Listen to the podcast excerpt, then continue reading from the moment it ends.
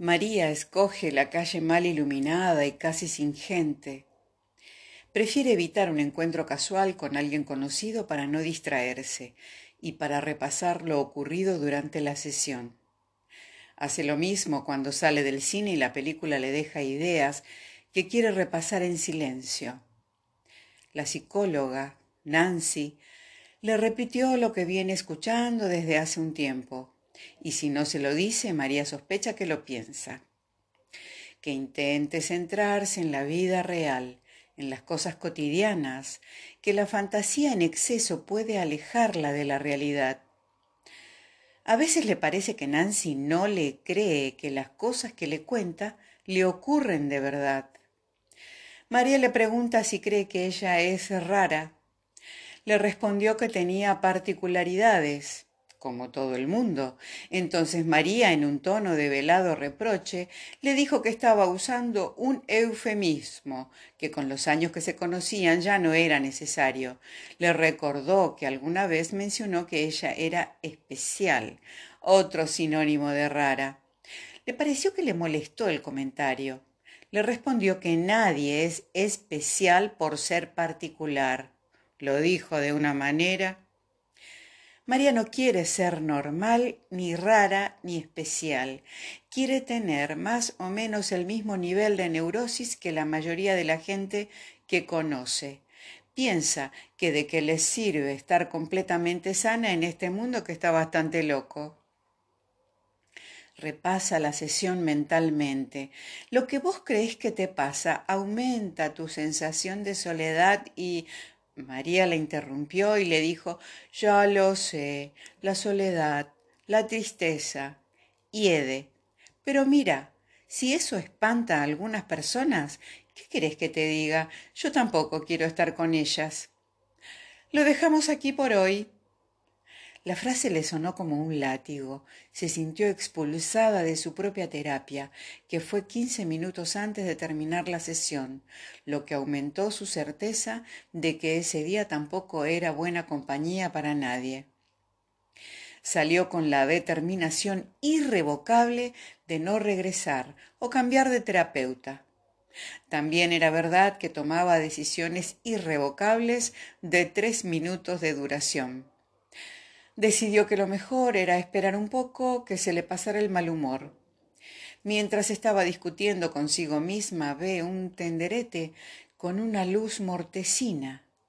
Es la única iluminación del pasaje y lentifica sus pasos, aunque por la otra acera, por las dudas.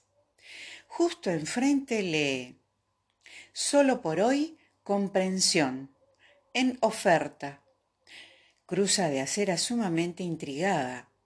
Eh, perdone, le dice una mujer con cabellos abundantes, largos y desordenados. Tiene una mirada directa, profunda, inquietante. ¿Usted vende comprensión? ¿Cómo se puede vender eso? ¡Qué vergüenza! Por kilo. ¿Qué? La mujer repite. Por kilo. Su voz es clara, serena, aunque denota cansancio. ¿Y cuánto cuesta, si se puede saber? También tengo paciencia por si le interesa. Si lo va a comprar, le digo, si no, por favor, no me haga perder clientes. Sea comprensiva. Ah, parece que no puede. Y todo esto lo dice con una sonrisa además. María se está por marchar, pero antes le dice que no tiene por qué ser desagradable si pretende vender sus productos. ¿Qué le cuesta ser más amable? ¿Lo quiere o no? Siguiente. Entonces María mira detrás de ella. No me joda, le dice. En este pasaje no hay nadie más. Bueno, deme un poco para probar. A ver, póngame un cuarto de comprensión un poco por venganza y otro poco porque está muy justa de dinero, se pone a buscar todas las monedas de menor valor que siempre se le pierden al fondo del bolso.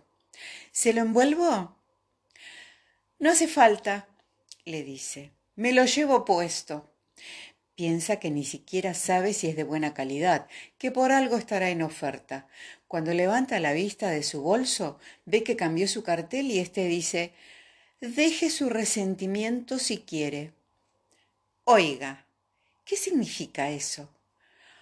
Ah, tengo un extractor de resentimientos. Es único. Antes era gratis, pero la gente venía día por medio a desahogarse de lo suyo, y ya se sabe, todos se abusan de lo que es gratis. Se formaban unas colas y para nada. Al día siguiente volvían como si nada. Era agotador. Ahora cobro una suma simbólica y usted se va más liviana. La ve sonreír satisfecha consigo misma. Eso a María hasta le parece bien. La gente está muy agresiva en todos lados. Pero usted es como un mercader de las emociones. La mujer del tenderete le dice, bueno, ¿deja algo de lo suyo o qué?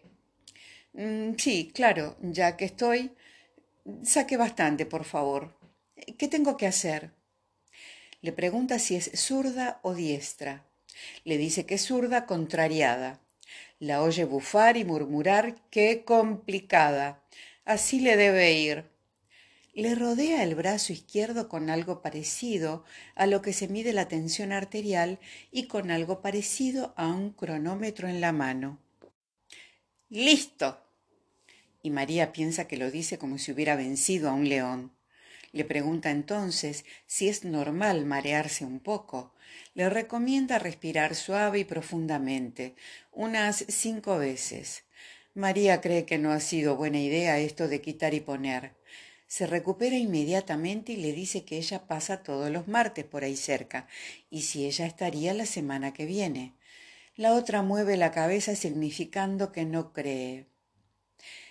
Señora, ¿tiene ternura? Eh, claro, no me lo piden mucho. Póngame de eso también. Eh, espere. ¿Acepta tarjetas de crédito? Deje. Esto es regalo de la casa. Entonces la mira con tanta dulzura que la envuelve y le abriga. Le recuerda a toda la gente que ama y le ama. De pronto siente una gratitud que la desborda se esfuerza en contener las lágrimas de emoción, por pudor más que nada. Piensa que ya llorará más tarde por esto y por todo, hasta que se canse cuando llegue a su casa. Le dice gracias. No sospechaba que le hacía tanta falta esta dosis de ternura, aunque en realidad a nadie le sobra. Se aleja despacito, escuchando sus propios pasos al salir del callejón, casi llegando a la esquina, ya mejor iluminada, se detiene. No se atreve a mirar atrás por miedo a que la tienda ya no esté. En ese momento se da cuenta de que la mujer la conoce y María la recuerda incluso, pero no sabe de dónde. Continúa su camino pensando en cómo va a alucinar su psicóloga el martes siguiente.